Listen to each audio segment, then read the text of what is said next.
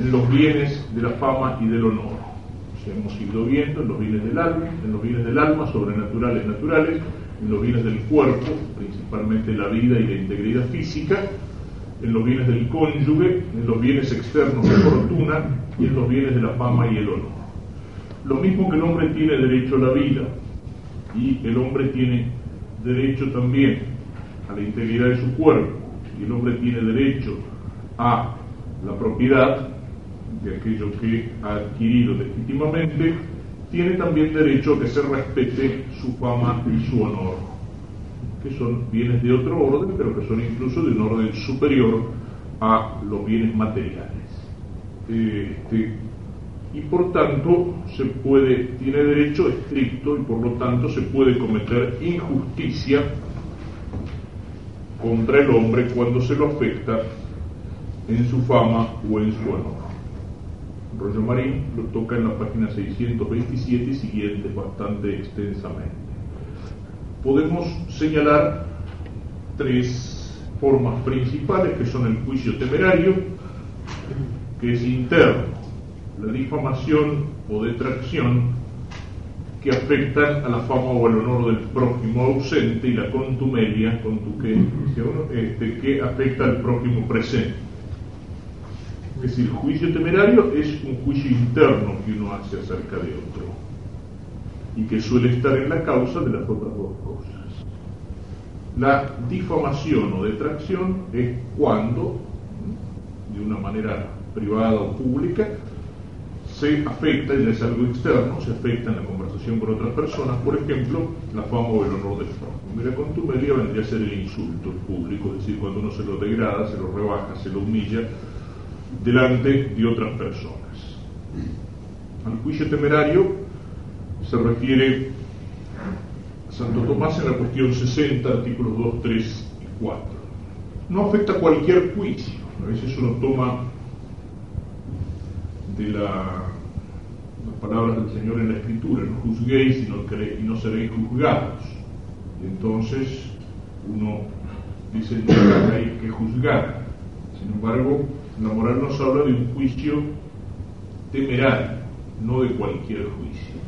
Si yo veo un tipo que viene corriendo hacia mí, insultándome y con un garrote en la mano, y digo, este tipo me tiene bronca y me va a matar, evidentemente no es un juicio temerario, es un juicio que tiene razones o fundamentos suficientes como para ser enunciado. Lo mismo que si uno ve en una actuación pública o uno ve un tipo que sale corriendo de un negocio con la policía detrás y el dueño que grita y dice este es un ladrón, evidentemente no. ¿eh? Y así uno podría seguir poniendo casos, y puede parecer un poco elementales, pero son reales. Si yo veo un tipo que va caminando de un lado a otro de la vereda, apoyándose en la pared y hablando solo, digo está borracho, no es un juicio temerario. Si veo una señorita mal vestida y muy pintada que está parada de noche en una esquina haciendo señas a los hombres que pasan, no voy a pensar que les está invitando a un ejercicio espiritual. Este, entonces, juicio temerario, ¿qué es? Juicio temerario es el juicio acerca de otro por motivos leves o por motivos insuficientes.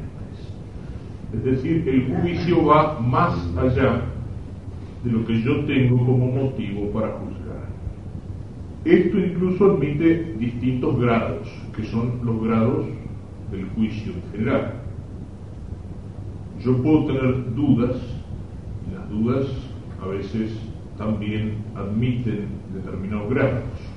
La duda es que frente a dos opciones, sí o no, la duda se mantiene un poco como en el medio, será o no será. La sospecha es cuando entre el sí y el no la inteligencia se inclina hacia una de las dos puntas, pero no de una manera muy afirmativa, sino podría ser. La opinión ya es un poco más fuerte. Pienso que esto es así, pienso que sí, pero no lo pienso con una seguridad absoluta. Y el juicio sí, ya es una afirmación o una negación dada con certidumbre. Santo Tomás señala en el artículo tercero, siguiendo a Aristóteles, que tenía experiencia, que hay tres motivos por los cuales caemos en el juicio temerario. En primer lugar dice, porque somos malos. Es decir, el que es malo juzga que el otro es como uno. Ese es el primer motivo. El tipo que es ladrón, deshonesto, que si tuviera, digamos que ha robado, que si tuviera oportunidad de hacer un negocio sucio lo haría, no puede ver que a otro le vaya bien en los negocios o que tenga plata sin decir, uy, la gente que habrá reventado, lo que habrá afanado. Este, eso es algo que entra con, con mucha facilidad, que con mucha facilidad se juzga. A veces en esa maldad está también como motivo la envidia. El que ve que otro sube escalón más arriba, uh, es un alcahuete, es un acomodado, es un trencero, es un intrigante, ¿cómo habrá llegado a eso? no se le ocurre que un tipo pueda ascender por propios méritos tipo que es deshonesto o lujurioso no puede ver un muchacho caminando con la novia por la calle sin decir, esto se van, a, se van a acostar. Él lo haría, entonces no se le ocurre que otro pueda, por ejemplo, llevar un noviazgo limpio. No se le ocurre que pueda haber, qué sé yo, en una parroquia un honrado fogón donde asisten chicas y muchachos sin que eso termine en un baile o en una orgía. Uy, las cosas que pasan en esa iglesia. ¿Por qué? Porque ve que entran y salen jóvenes de ambos sexos y ya piensa que es una especie de prostíbulo. ¿Por qué? Porque uno es malo y al tipo que es malo se le ocurre que todos son como él. A veces incluso sin darse cuenta, se cree verdaderamente que, que la cosa es así. Muchas veces el que está señalando determinados defectos ajenos es porque él, él lo tiene adentro algo característico en la psicología del homosexual, del homosexual que ejerce o del reprimido, señalar a los otros como, como homosexuales. En segundo lugar, las causas son el desafecto, es decir, por qué a un tipo le tenemos bronca. Y cuando uno le tiene bronca a una persona, también no la mira con una mirada limpia, objetiva, sino que uno se ha puesto anteojos negros y todo lo que mira de esa persona lo ve como oscuro. Entonces juzgamos en el otro malas intenciones, juzgamos en el otro malas actitudes, etc. ¿Por qué? Porque le tenemos bronca, porque nos cayó mal. Como al revés, a veces uno quiere a una persona y también puede ser poco objetivo en su juicio, tiende a no ver los defectos de la persona, no ver los pecados de la persona, tiende a justificarlos con excesiva facilidad. Es decir, puede uno, el amor puede volver ciego, lo mismo que el odio. Y en tercer lugar, dice Aristóteles, también por la experiencia. Es decir, por la experiencia de la vida nos ha mostrado muchas veces que la vida es dura y que los hombres son bastante jorobados. Lo cual también a veces tiene razón. Uno puede correr el riesgo, el riesgo al revés, precisamente, porque uno dentro de sí no tiene excesiva malicia o excesiva maldad, ser un poco ingenuo en el juicio o en las intenciones de las personas. Es un peligro que puede tener el seminarista cuando empieza a salir a determinados apostolados o como cuando el sacerdote nuevo empieza a sentarse en un confesionario o cosas por el estilo. Es decir, antes de adquirir a veces cierta experiencia de la vida y del pecado y de la maldad presente en el mundo, puede a veces ser un poco bastante ingenuo. Y algunos meten la pata por ahí se le ocurre nada de malo. Este, ir a visitar y pasar largos, largos, ratos en la casa de una, de una señora que es viuda, porque bueno, para el muchacho que tiene 22 años, una viuda de 45 es una vieja. No sabe que a veces es precisamente la mujer la edad más peligrosa, no sabe lo que son las lenguas de los vecinos, no sabe, en fin, etc.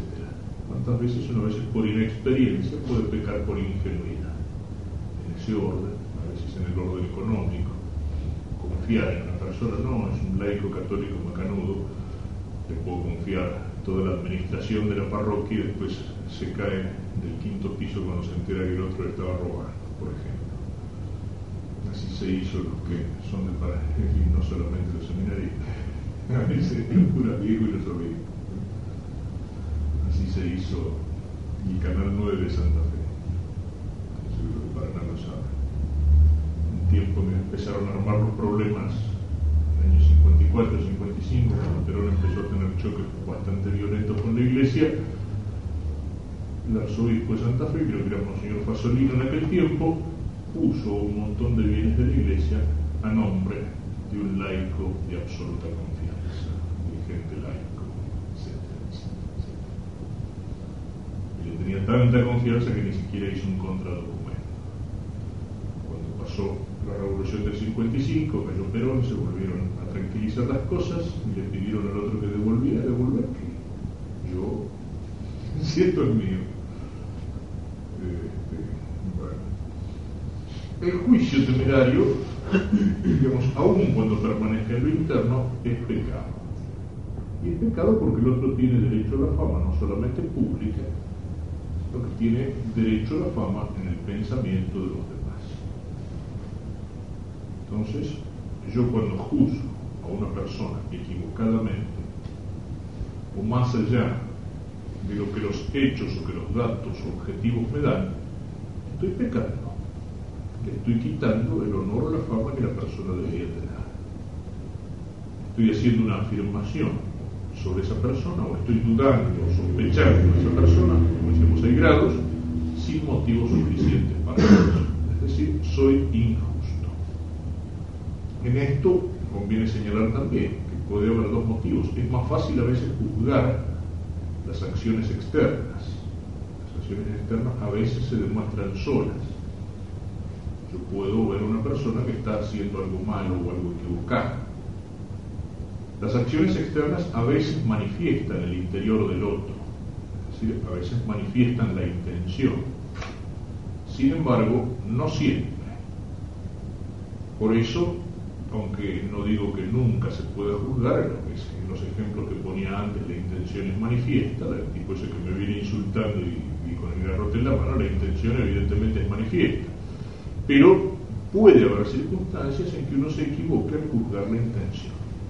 Es decir, una persona puede hacer una cosa mala o una cosa equivocada, objetivamente, materialmente equivocada o mala, y a lo mejor hacerlo por ignorancia, hacerlo incluso creyendo que está haciendo el bien, hacerlo por buenos motivos. Y ahí es donde uno corre el riesgo de juzgar la intención del otro. No, hay miles de posibilidades. A veces juzga más allá de lo que los datos dan. Es temerario.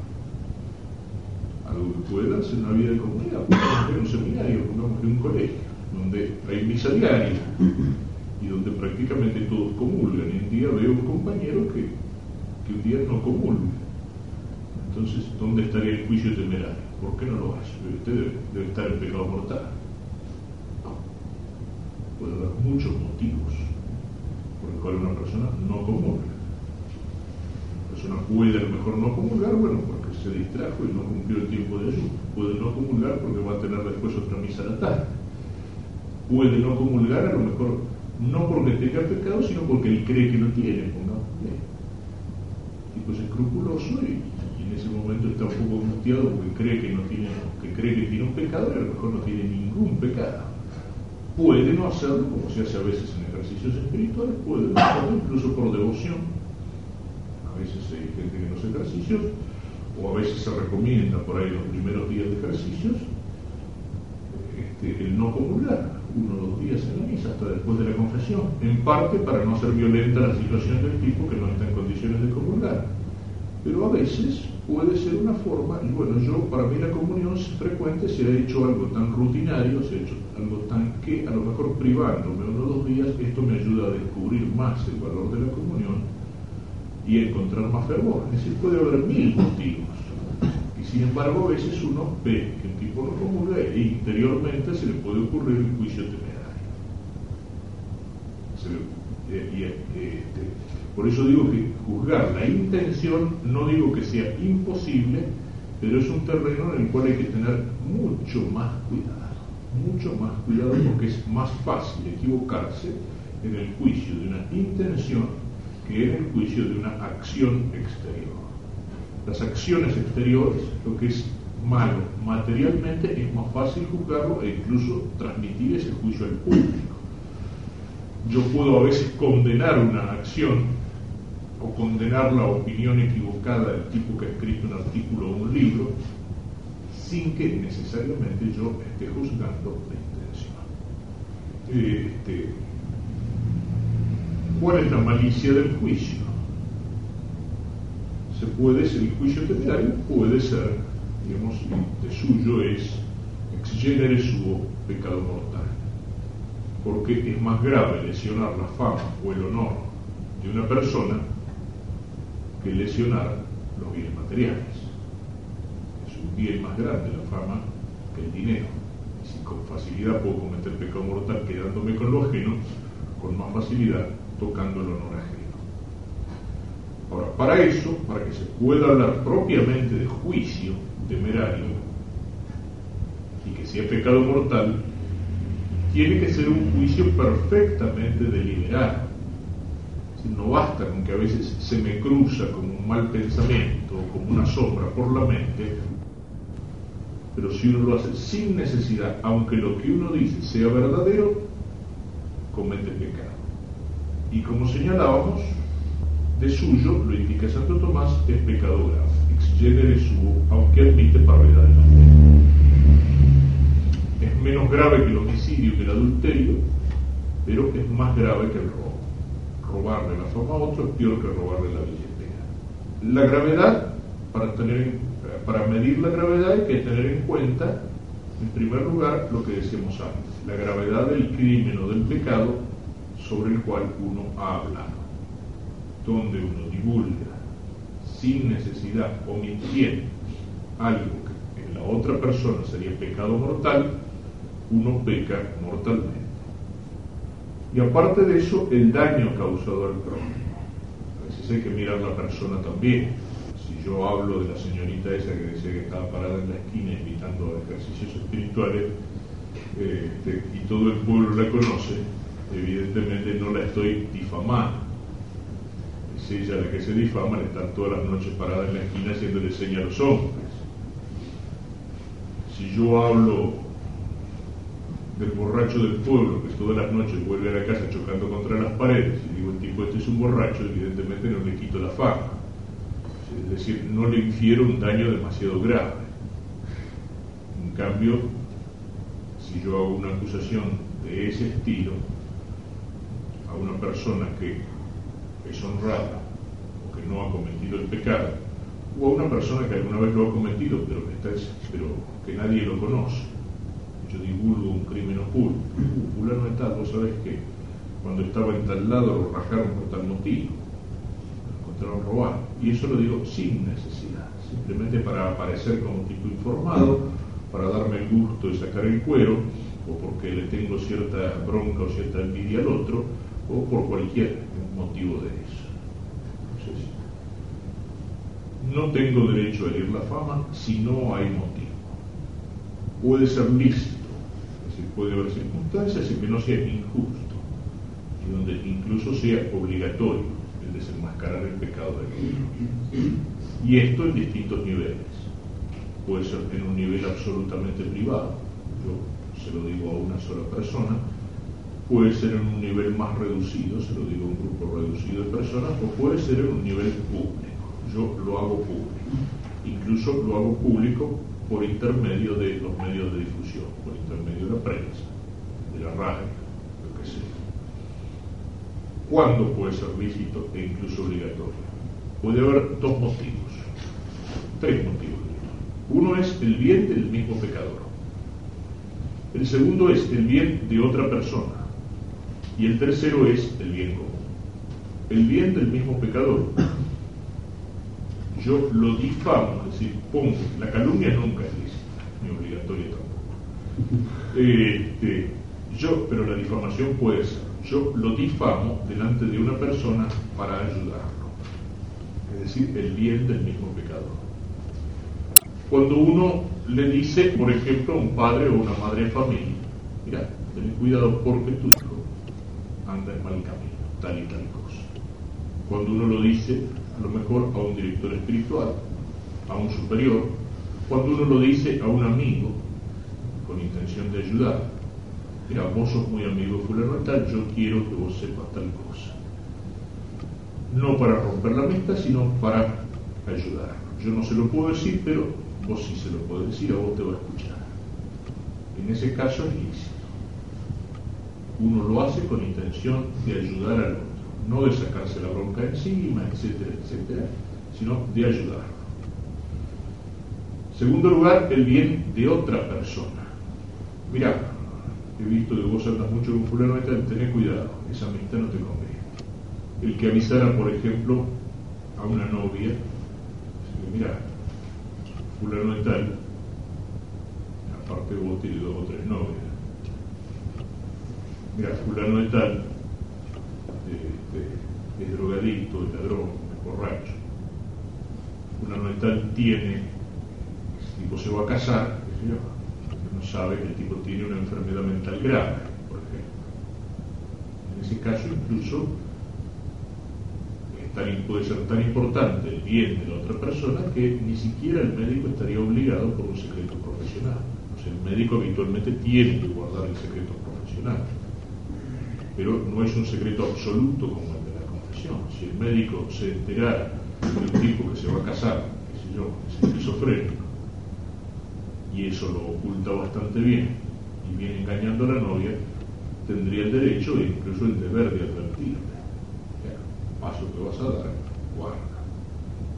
El tipo se va a meter de negocio, el socio con fulano de tal, que a mí me consta que fulano de totalmente deshonesto y que lo va a reventar.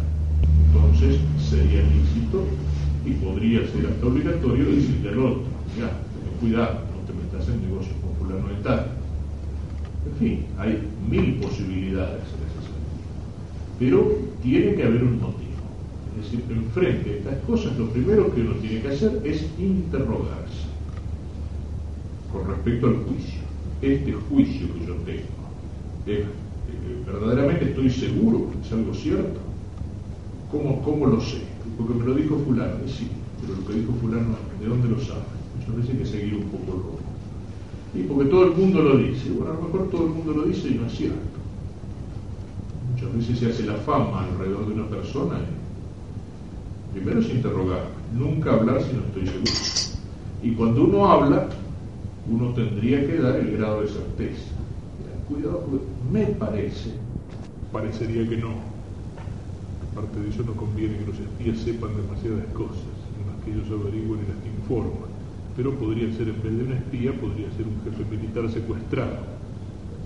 de suyo no sería el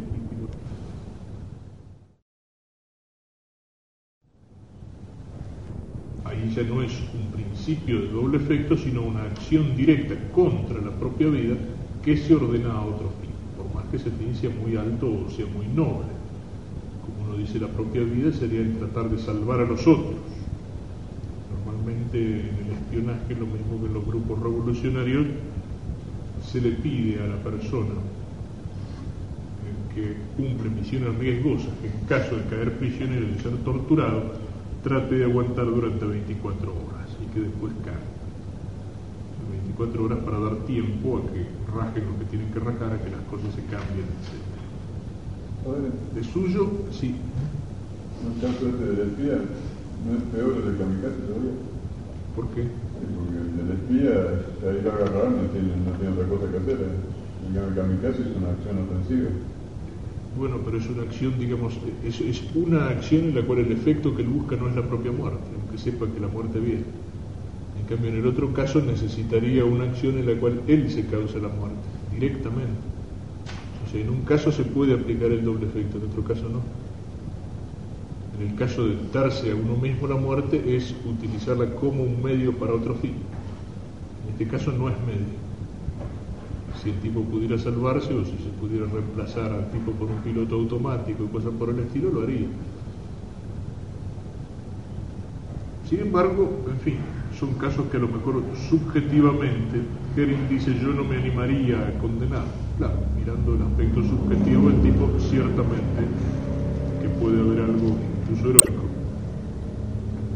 Parecido a esto sería los que dan la vida por un acto de protesta que se prendían fuego, por ejemplo, o la huelga de hambre.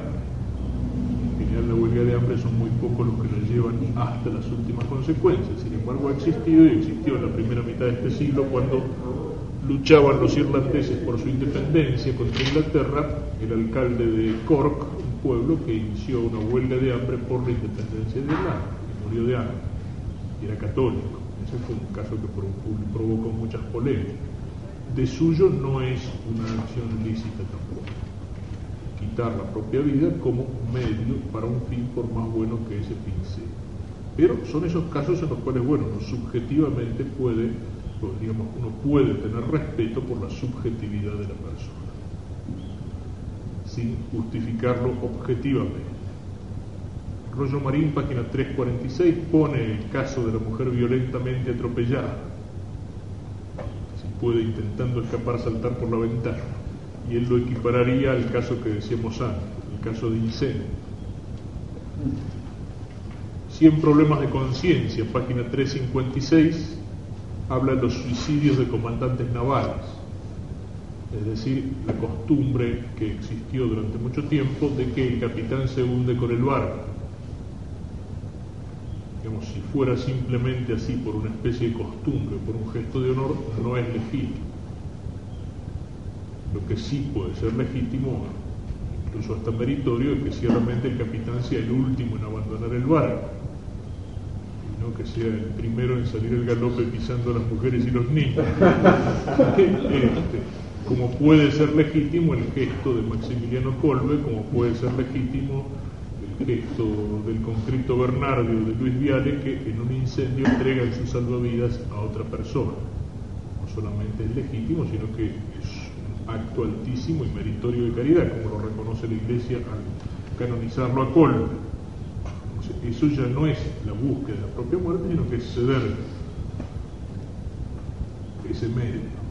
Pero el solo hecho de que el capitán se quede, pudiendo salvarse, que se quede para hundirse con el barco, no es el cumplimiento de la pena de muerte por autoridad pública, es decir, cumplir uno mismo la pena de muerte. Rollo Marín 347, que en la misma parte. De hecho, tampoco sería de suyo legítimo.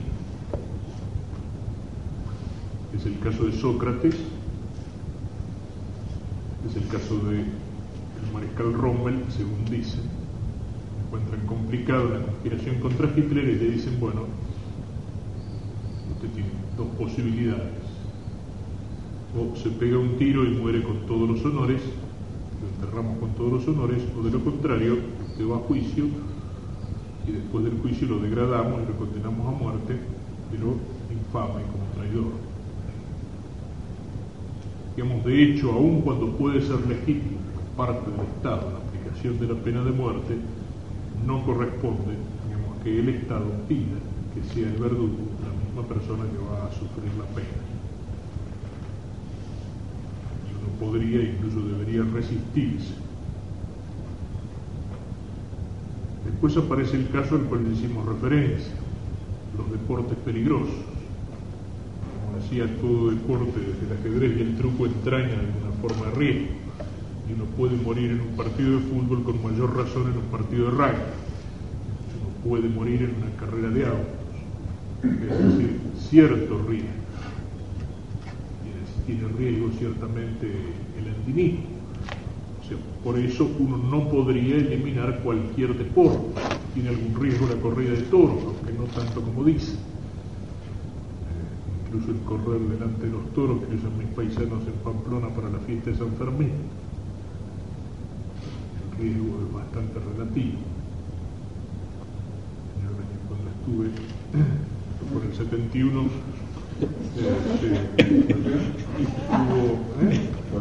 Así verdad no, me había, me había ido detrás no me animé a meterme por eso, pero en realidad es muy fácil correr ¿eh? delante de los toros. Es cuestión de ponerse adelante. Cuando suena el chupinazo que le dicen, uno ve que empiezan a pasar corriendo tipos, casi todos con cara de norteamericanos, suecos y otras especies de turistas.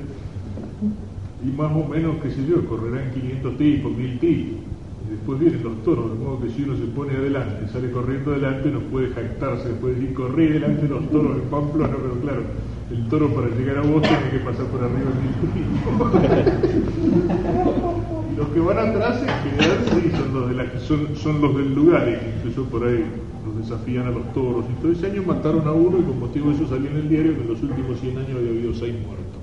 Heridos sí hay. Aparte de decir, comentaba alguna vez que hablaba de esto, fue una venganza el toro porque el muerto era carnicero. es decir, que un deporte entraña cierto riesgo no significa que el deporte sea ilícito, pero hay una proporción. Es decir, puede haber algún tipo de deporte que entraña un riesgo tan grave que no se justifique simplemente el batir un récord, que no se justifique simplemente eh, un motivo de competencia, que no se justifique salir en los diarios, etc. Aquí entraría, aquí entraría el tema del box. en general hay una tendencia en los moralistas a sostener que no es legítimo, porque ahí, ahí no se trata digamos, solo de un riesgo, sino que se trata de poner fuera, fuera de combate a una persona dándole golpes graves y que poco a poco van dañando gravemente el cerebro y de hacerle perder la conciencia por ese medio. muchos moralistas sostienen que de hecho no es legítimo. Lo que pasa es que nunca he visto, yo pienso que si uno aplicara los principios, a menos que el box se haga con ciertas limitaciones, de hecho, pienso que sería así. Lo que pasa es que nunca he visto la consecuencia, la, consecuencia o la coherencia de eso en la iglesia. Es decir, nunca ha aparecido un como apareció en el último de los combates de gladiadores, el monje que interrumpió el combate para decir que eso no, eso era un crimen y que era un asesinato y que murió este, pisoteado por las hinchadas, pero que sirvió para que el emperador prohibiera los combates de gladiadores. Nunca he visto ninguno que hiciera eso si fuera ilegítimo, qué sé yo, no podría decir, incluso había hasta cierta ilegitimidad en asistir o en mirarlo por televisión. se dice, pero sin ninguna consecuencia práctica. El suicida, para terminar, suicida, para terminar, estaba privado de la sepultura eclesiástica, de los funerales públicos, etcétera, por el derecho. Sin embargo, en los últimos años no no tengo, no tengo el documento, pero con respecto a los funerales religiosos y a todo eso, se dice que cuando ha habido algún indicio de, que, la persona no estaba en pleno uso de sus facultades mentales, es, lícito o es legítimo el realizar una misa, un funeral público o enterrarlo en terreno sagrado en la tumba. Yo no creo que sea cierto lo que algunos dicen todo, el, todo tipo que se suicida está loco. Eso, eso es una universalización falsa. Pero puede darse que una persona normal se encuentre en un determinado momento, en una situación psicológica, bajo el peso de, de tremendas dificultades, responsabilidades, dolores, y que en el suicidio pierda al menos gran parte de la responsabilidad. Ciertamente eso tenganlo en cuenta. Ciertamente cuando se trata de personas que han tenido algún problema psicológico del tipo de neurosis depresivas profundas o de delirios o manías persecutorias profundas, ciertamente en esos casos pueden estar seguros que la persona no tiene culpa y que posiblemente no tiene ninguna culpa, porque son tipos de enfermedades psíquicas que llevan con frecuencia al suicidio y cuando la persona se suicida no es responsable no es que la Iglesia haya cambiado la doctrina. El suicidio sigue siendo un pecado y el suicida es un pecador público. Pero puede haber elementos que disminuyan la culpabilidad subjetiva de tal manera de hacer que no haya ninguna culpa. De cualquier forma, conviene explicarlo. Si uno en la parroquia hace funerales públicos para un suicida, conviene hacer alguna referencia a esa posible falta de responsabilidad en él alguna vez me contaban de un sacerdote viejito que estaba internado en, una clínica y un día se tiró por la ventana. Todo el mundo hubiera dicho suicidio. Anteriormente era un suicidio, pero resulta que el viejo no se mató. Y después cuando recuperó la conciencia, una enfermera le dice, pero padre, ¿cómo pudo hacer una cosa así usted? No, dice, ¿sabe qué pasa? Que yo había terminado la misa y se me acerqué para apagar la vela y cuando estaba por apagar la vela me caí por el escalón. o sea, eso era lo que él tenía dentro de la cabeza. Fíjense qué diferencia entre la cosa material, como diría el cura se suicidó, pero qué era lo que estaba viviendo ese tipo por adentro. Eso es lo subjetivo.